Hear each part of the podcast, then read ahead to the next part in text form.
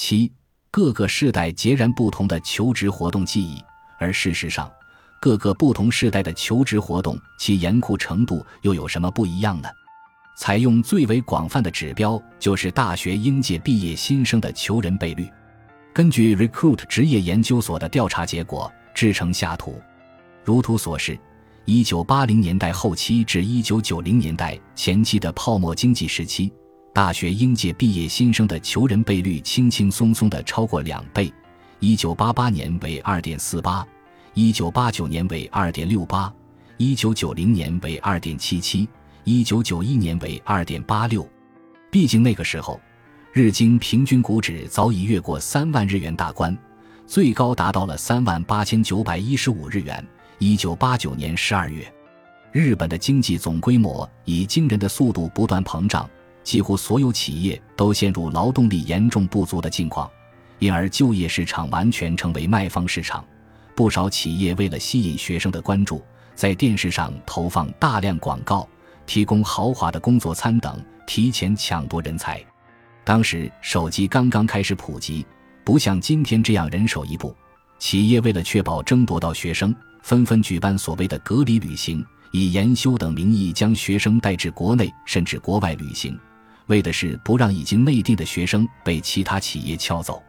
经历过泡沫经济时期求职活动的人，少不了值得拿出来夸耀一番的小插曲。参加企业的招聘说明会支付交通费，那是天经地义的事。跑去听企业的招聘说明会，结果宣布，在场的所有人我们全部内定录用。去打工还不如参加企业的招聘说明会挣得多呢。内定仪式是在夏威夷举行的，诸如此类，放在当下简直叫人不敢相信的做法，在当时却是极为普通的。然而，随着泡沫经济破灭，企业的招聘意向急转直下，全社会进入了就业冰河期，求人倍率一九九六年跌至一点零八，一直到两千年代中期为止才有所回调。企业的招聘意向始终在低水平徘徊，最不幸的应该是两千年前后就业的人群。一九九九年的求人倍率为一点二五，两千年跌至最低只有零点九九，二零零一年也仅为一点零九。不幸在这一时期开始求职活动的人，如今正好是四十岁上下世代。冰河期开展求职活动的人，与泡沫经济时期开展求职活动的人。各自的记忆可谓截然不同，没有一家企业招人，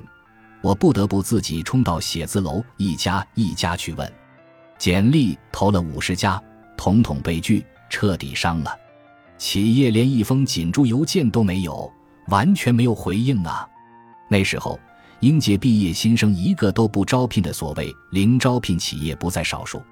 因此，许多人想进入从小渴慕的企业工作。但是却连报名应聘的机会都没有。感谢您的收听，本集已经播讲完毕。喜欢请订阅专辑，关注主播主页，更多精彩内容等着你。